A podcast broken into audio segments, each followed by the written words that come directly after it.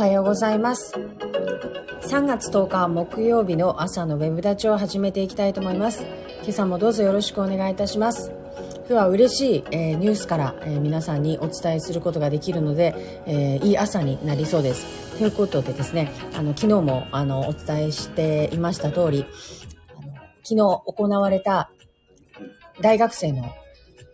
未来自治体というですね、議員インターンシップの、えー長崎大会が行われまして、えーちょっと参加何チームなのかとかを確認していないんですけれども、あの、長崎で1位で、あの、地区大会を通ることができたということで、中村事務所がですね、あの、通ることができました。おめでとうございます。皆さんおはようございます。今朝もよろしくお願いします。ということで、今はですね、えっ、と、皆さんに昨日の、えー嬉しい、えーお話を嬉しいご報告をさせていただいているところです。ということで、えーありがたいことに、長崎地区大会を1位で通ることができました。えー我々の、えー長えー中村事務所、えー今後もですね、えー次は多分西、西、西日本大会なのか九州大会なのか、えっ、と、ちょっとその、のグルーピングがよくわからないんですけれども、準決勝があり、そして、えっ、と、決勝に向けて頑張っていくということになります。えー以前ですね、日本一になった時は、もう地区大会を通ってそのまんま、あの、決勝だったような気がするんですけど、今はなんかこう、間に入るみたいですね。おめでとうございますということでありがとうございます。もう、そうですね、地区大会通るのはいつも通りという感じなんですけど、あ、おはようございます。どうぞよろしくお願いします。ありがとうございます。皆さん今日も聞いていただいて、なんか今日の朝日がすごい気持ちいい朝日だったのでですね、皆さんも様子、こう、意外と春が来たことを感じつつ、ワクワク感を胸に、過ごしておられるんじゃないかなと思いながらですね、今日は朝歩けました。すごくワクワクしてます。で、昨日も、あの、お伝えしてた通りですね、えーっと、今、いろんなことを準備してるんですけど、その中でも、こう、今回の、あの、いろんな選挙とかいろんなことを通して出会った方たちや、あと思ったこととかを一つ形にしようと思っていて、で、えーお話ししている通りにですね、こうシンクタンクを作りたいなと思ってます。で、シンクタンクっていうのは何なのかっていうところからなんですが、こう政策をこう提言していく場所とか、例えばその町の、まあこの長崎であればですね、長崎の中のその抱えてる問題とかを研究して、じゃあこんな打ち手を打っていけるよねっていうことをお話ししていく場所なんですね。で、そこに対して、その、研究なのか、情報収集なのか、いろんな形で行政の方も、こう、委託をしてくれてとか、もいう形が今できていると思います。で、まあ一緒にこう考えていくであったりとか。で、例えばその、私が、うん今、一番その、なんていうのかな、こう、問題点として考えている部分っていうのは、やはり議会の質の低下のところでありますので、えー結局そういった、ちゃんとこう、いろんな人たちが集まって、ちゃんとした頭脳ですよ、要するに。基礎学力の高い、えーちゃんとした物事を考えられる人たちが集まって、打ち手を考えられるっていう場所があって、で、そこが、そのいろんな、あの、こういう政策はどうだろうかっていうことを提言していけたらですね、その議会の質も高まるんじゃないかなと思ってます。それは、要するに議員の人たちも自分で考えきらんだでしょうから、そういう人たちがそのシンクタンクに行って、えー、なんていうんですかね、と共に一緒に議論していく。で、こういう問題があるからっていう、その勉強会っていうのとはまた違ってですね、もっと深めて、もっと議論を深めて、もっと戦って、戦うというか議論を戦わせて、しっかりとした答えを出して、そして、それを、まあ、あの、議会の場でですね、提案していくのは、まあ、駒となる人たちが必要なので、ドゥしていく人としての議員っていう形があればいいかなと。今は、えーそういったものがなく、議員個人個人の資質にそこが任されているために、どうしてもそこの質が落ちてしまうと、提案される内容についても心もとないものが並んでしまうっていうことになってると思います。なので、えーしっかりと政策提言ができるようになって場所があり、そこと議論ができるような状態になればですね、えっ、と、一人一人の持つその政策力っていうのも高まると思います。だから、すごく言葉が悪い言い方をすればバカでもできる仕事になるんじゃないかなと思います。いや、今もできてるんじゃないかなと思います。そのような感じになってるんだと思うんですが、このままではやっぱりいけないので、そこを、その、ブラッシュアップしていける人たちがあるっていうこと。そしたら、おのずと、こう、やらなきゃいけないってなると思うんですよね。なってほしいし。そして、もう一つ、その、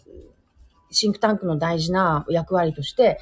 こう市民の皆さんの当事者意識を高めていくっていう働きを持ってるんだそうです。もうまさに私はこれこそやりたいことで、あのー、だったので、やっぱりここに対して、じゃあ自分たちはね、今長崎ってこんな街だよねと、こんな問題抱えてるよね。ね、じゃあどうしていこうと思ってるんだよね。こんな風な、えー、政策をか、あの、どうだろうかっていうことを皆さんに対してこう出していく。で、そこに関してですね、こう、市民の皆さんの側からもいろんな意見をもらっていく。で、一緒に話していくっていう、こういうそのサイクルを刻んでいくことによって、そうです。ああ、もう今日社長めちゃめちゃなんかもう目覚めちゃってる感じじゃないですか。我々も高めていかんとねということ。まさにその通りで。あの、本当に、あの、そう、そうなんですよね。その、私たちは傍観者でもないし、その見てる、ただ見てるだけじゃないんですよ。やっぱ参加していくものなので、参加していく場所が今準備されてないっていうことが、うわ、ものすごい問題です。だから、こんな風になってしまってから、別にこんな風に言ってね、なんかとてつもないことになってるわけじゃないけど、やっぱり、えっ、ー、と、うわ、とんでもないことをしてしまったってなってから騒いでももうどうしようもないんですよ。もうこれは私の負けだと本当に思ったので、こうなる前からちゃんと手を打っていく必要があったなと。だから、前もお話しした通り、やっぱり選挙の時だけこの人いい人ですって言ってきた自分の責任もすごく感じてるし、やっぱりそんなんじゃダメだなと。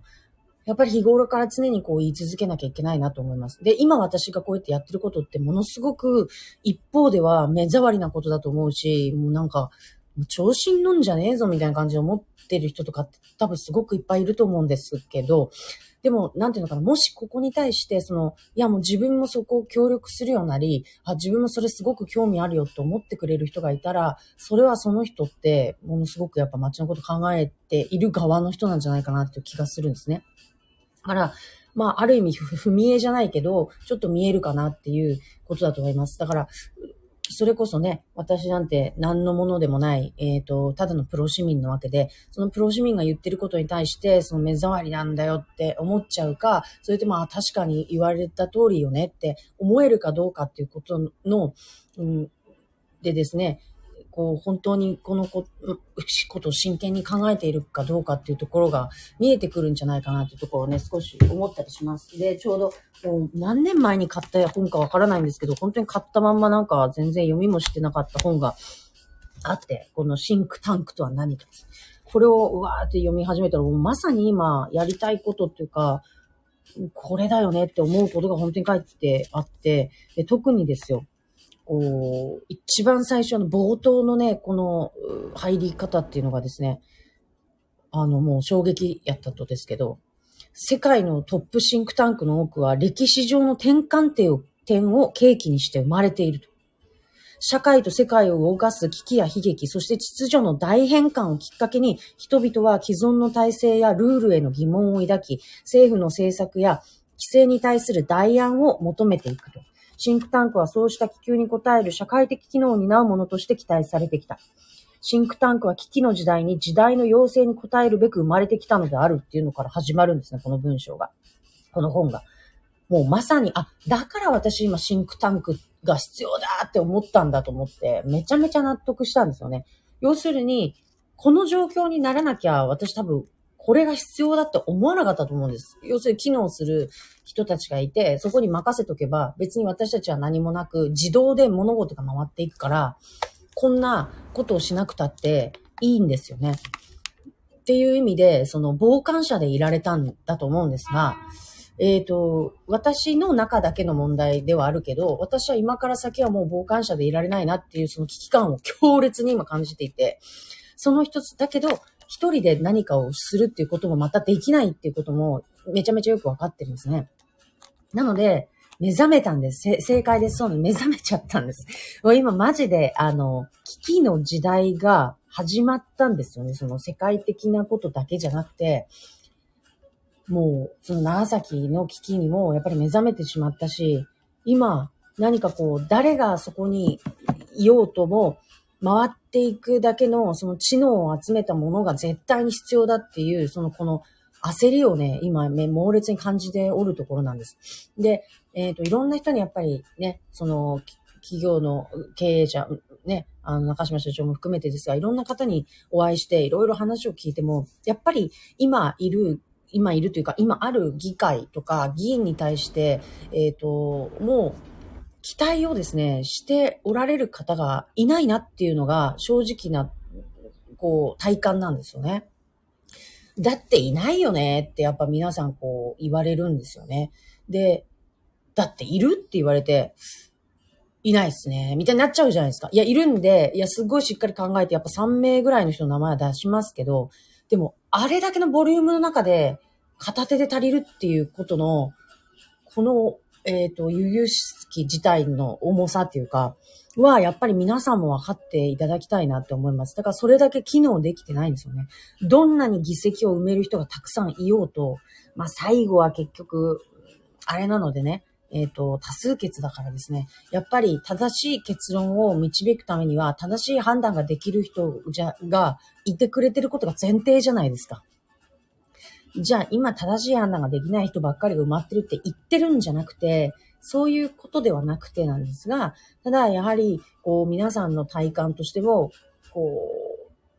物足りないんだなっていうのをお話しして感じます。今本当にこう議会いいよね、盛り上がってるよね、なのか、そのめちゃめちゃ動いてくれてるよねって、あいつもこいつもいるじゃんってもう安泰だよね、長崎みたいにね、声が聞こえてくるんだったらいいんですけど、実際そうではない。全くないですね。いないよねって。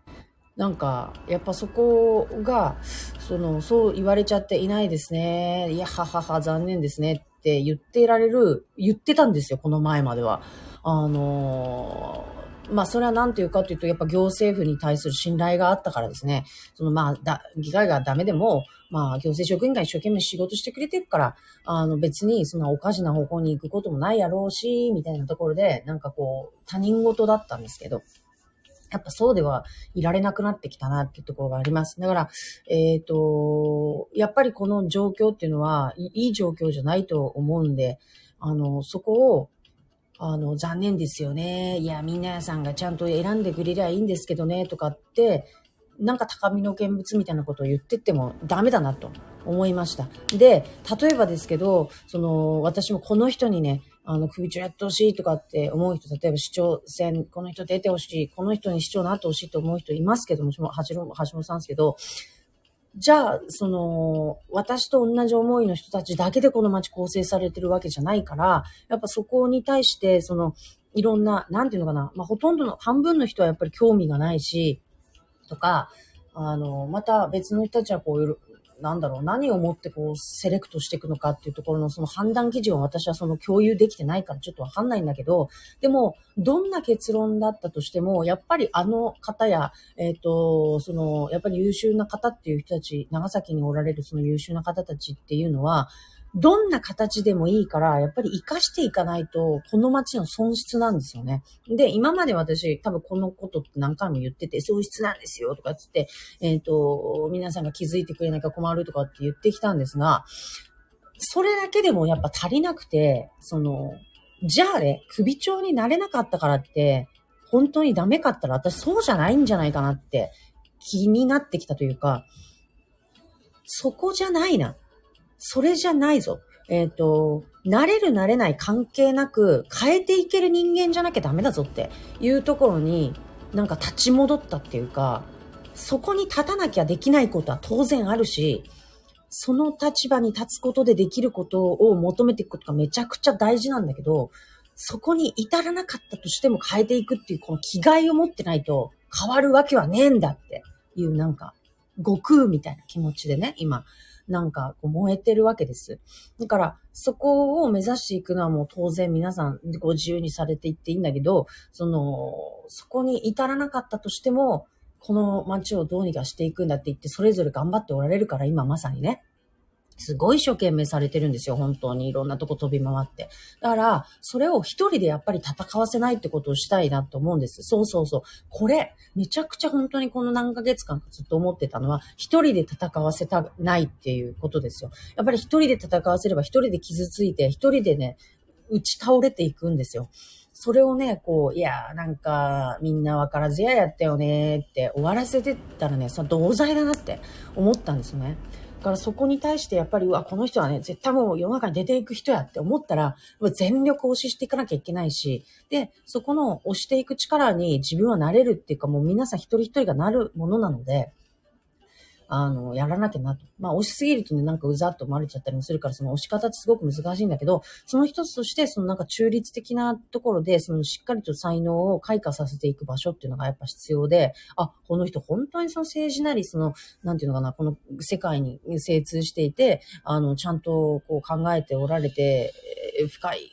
人なんだなってことが、あの、分かってもらえるように、えっ、ー、と、ただ個人の発信に担わせるだけじゃやっぱ難しいからですね。やっぱ発信上手い人も下手な人もいるしとか、その、そういうことを考えると、やっぱりなんかあの、こう、枠組みっていうか集団っていうか、それがやっぱ必要になってくるなと思います。で、えっ、ー、と、私はそれを自分が運営したいとかって一切思ってなくて、私はそこを利用するものなんですよ。そのシンクタンクに行って、いや、こういうことが、あの、こういうね、あの、皆さんからの、あの、いろんなご意見をもらったと。で、これを、うん、解決するにはどうしたらいいですか？つって、相談をしに行く側と思ってるので、相談をしに行きたいから、相談したい人たちを今、あの、アプローチしてるっていう状況なんですね。この人に相談したらこういうジャンルの答えが、一流の答えが返ってくるとかっていうのを、を返してくれる人たちっていうのがいっぱいいるので、もちろんその長崎の人だけじゃないです。いろんな地域にいらっしゃるその人たちをやっぱり集めていくっていうこと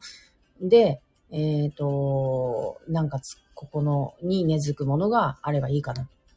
だからそれをなんか私が主導で私がやりますみたいなことは一切思っていないので、あの、むしろ私はそこを利用するもの。だから利用したいから、えー、ニーズがあるんですね、私の中には。なので、自分のニーズを、こう、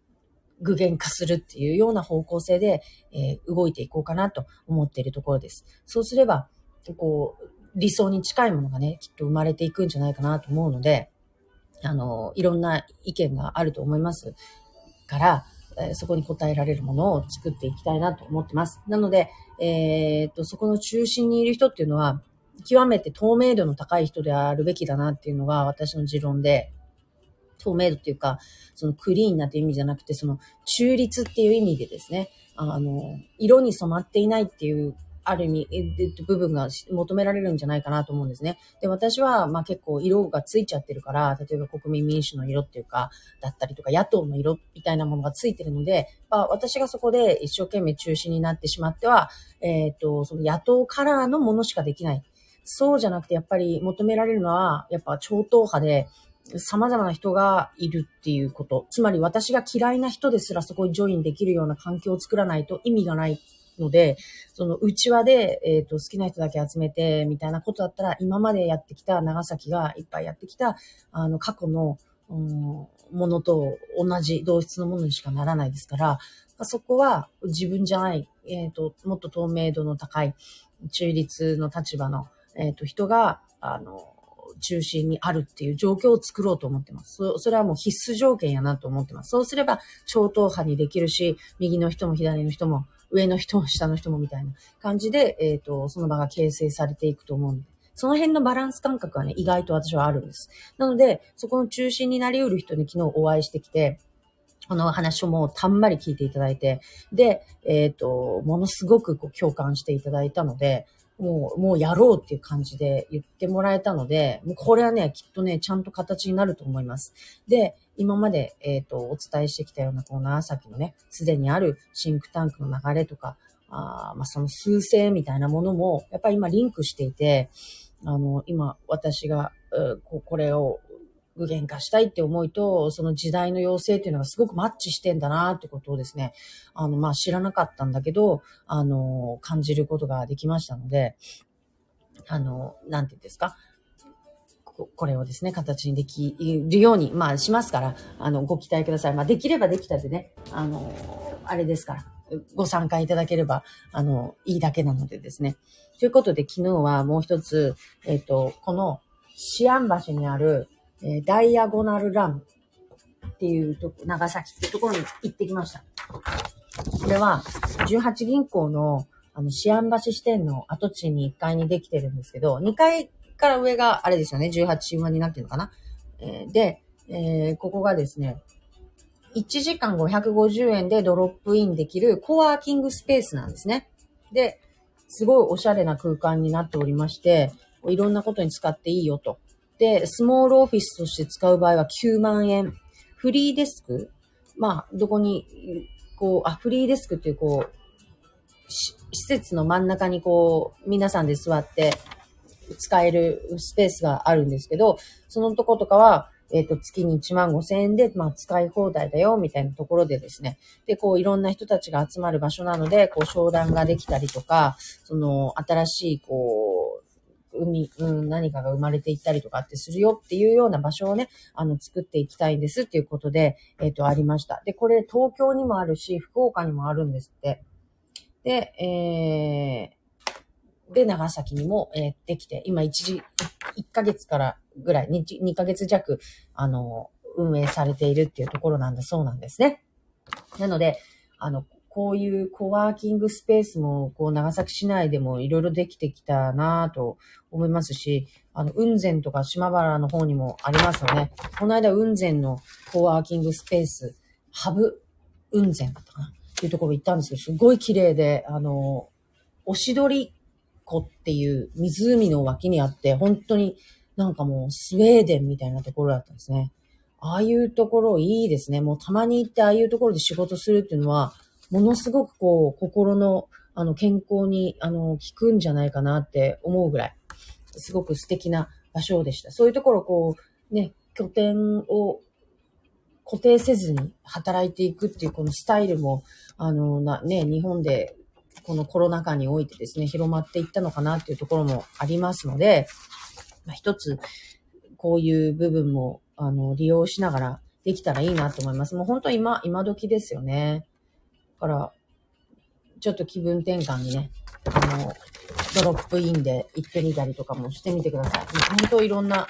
こういう、えっ、ー、と、コワーキングスペースがどんどんできてってるなっていうのを感じます。場所ができて、えっ、ー、と、人が集まって、そしたら、あとは物と金があれば、もうま、まさにこの人、物、金の部分をですね、あの、抑えれば、何だってできるんでですね、まあ、その何だっての部分がなかなか難しいわけなんですけど、あの、いや、一番難しいのはやっぱり金の部分だとは思うんですが、こう、こういう、こう、スタートアップ支援がセットになってるような、今みたいな、その、この18神話さん、まあ、FFG か、福岡ファイナンシャルグループのこう参加にあるこうした、えっ、ー、と施設を利用することによって、そのスタートアップの資金面での相談にも乗ってもらいながら進めていったりとかですね、いうことも可能になってくるんだなっていうのを、あの、なんだなって思ってますので、まあ、お金の心配がですね、えっ、ー、と、なくなれば、こう、だんだんいろんなことに対する、こう、ハードルも下がってきますので、挑戦をしていただきたいなと思います。というところで、あのー、あ、ごめんなさい、今ちょっと、いろいろ変わってきましたね。えー、ツイッターの仕様が今結構変わってますね。どうでもいい話で申し訳ないんですけど、はい。そういうわけで、昨日のお話はこんな内容でございました。で、えー、あと6分ありますので、えっ、ー、とですね、え、何の話をしようかなというところで、あれをやろうと思います。あのポッドキャスト。を、あの、中村健義と一緒にやろうと思いますので、まあなんか YouTube じゃなんかそのずっとこう顔を映してね、なんか動いてなきゃいけないような気がするというか、YouTube 見ますか？私あんま見ないからなのかもしれない。聞いとくだけの方がなんか安心するっていうところもあって、あ、ご飯作りながらね、あのー、聞くっていうのをいつもしてるから、その、視覚を奪われるのが、私はですよ、私テレビも苦手なもんで、その、き、き、ずっと昔からラジオ派なんですよね。なのでっていうところもあって。でも今のポッドキャストってちゃんと動画も出るんですよね。なので、あの、一応、例えばこう必要な、えっ、ー、と、グラフとかはちゃんと画面に出るような形、小さいんですけどね、あの、画面に出るような形にして、あとあまりこう動きの少ない形で、その聞く内容の方に特化したあのものを作りたいなと思って今ずっと相談してました。で、あとは私がテーマ設定して、あの、この内容でやりましょうっていうのさええー、すれば、もう今日にもあの、収録できるのかなと思いますが、今日まで一応全員協議会とかっていうなんか、どういう協議会なんか知らないんですけど、あの、議会の方で皆さん集まってお話し合いをされております。まあ、ポスト争いみたいなもんですね。簡単に言えば。委員会とか委員長とかなんか委員会の副、あ、議長、副議長とかさ、なんかいろんなものがあって、そこを誰にするかとか、どこにするかみたいな話をですね、なんかされるんですって。まあ我々にはほぼほぼ関係ない、どうでもいい話を一生懸命3日間かけてされてるということで、仕事しろっていうふうに思いますけども、大事なんでしょうね。で、うん、ポスト争いっていうのを、まあ、政局って言われるやつですよね。それを一生懸命されているという時間でございました。はい。ので、えっ、ー、と、やっとそれが終わって来週からいよいよ一般質問が始まりますよ。3月の3月議会。新知事になって初めての議会がやってまいります。え、もちろんその政権与党におられる方々もいろんなこう新、ね、産業であったりとか様々な今後どんな風にこう、県政運営していくのかっていうところのご質問をされるでしょうし、また、えー、今回、えー、中村報道知事を、あ、元知事を押された側の方たちも当然、えー、質問者として立ちますので、その時にこう、どんな新知事に対する質問をしていくのかなと、やっぱこう、新しい知事に対して聞きたいところは、その政治姿勢であったりとかですね、その政策、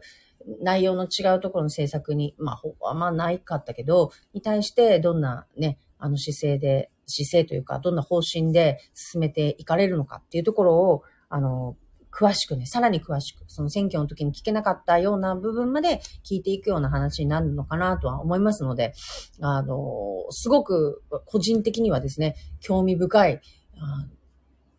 一般質問になるなと思ってますので、緊張感高まりますよね。もうこんななんかもう、立ちはだかってる何かが、ね、もう絶対逃げられない状況で、こう、その日を迎えなきゃいけないっていう、今、状況だと思いますので、知事とかはですね、私だったらもう相当このストレスに耐えかねてしまうかもしれないぐらい。でもまあこれをずっと続けていかなきゃいけないですからね、最低4年間はですね。なんで頑張っていただきたいなと思います。ということで昨日はなんかこう、えっ、ー、と、首相官邸の方に行かれて、えっ、ー、と、何首相？岸田さん？とお会いされたとかって書いてましたね。そして今日は、えー、石、石ダムの方に行かれるということで、石木ダムの方たちとのアポもなく行かれるということで、いや、まあ、そのすごいアグレッシブで、もう、アポなしで飛び込んじゃうっていうぐらい、フットワークが軽いっていうことでですね、あの早速、その行動に移されているというところに、こう、すごく、リスペクトを感じております。嘘つけって思いますけど、そんなことないです。ということで、えー、っと、今日はいいお話もできましたし、今後に向けてのお話もできましたし、とってもワクワクと、あの、希望のある、えー、春を迎えられそうだということで、えー、皆さんもどうぞご機嫌でお過ごしいただければと思います。はい。ということで、えー、明日は3月11日ですね。あの、東日本大震災から何年っていう、十何年ですか？もう結構経ちますよね。になる時期になると思いますので、まあ、そうしたその災害の部分も含めて、あの今後のあのみんなで考えていかなきゃいけないこととかについてお話をする時間にしたいと思います。ということで、本日も30分間お付き合いいただきましてありがとうございました。皆さん、はい。今日も一日ご機嫌にお過ごしください。お疲れ様です。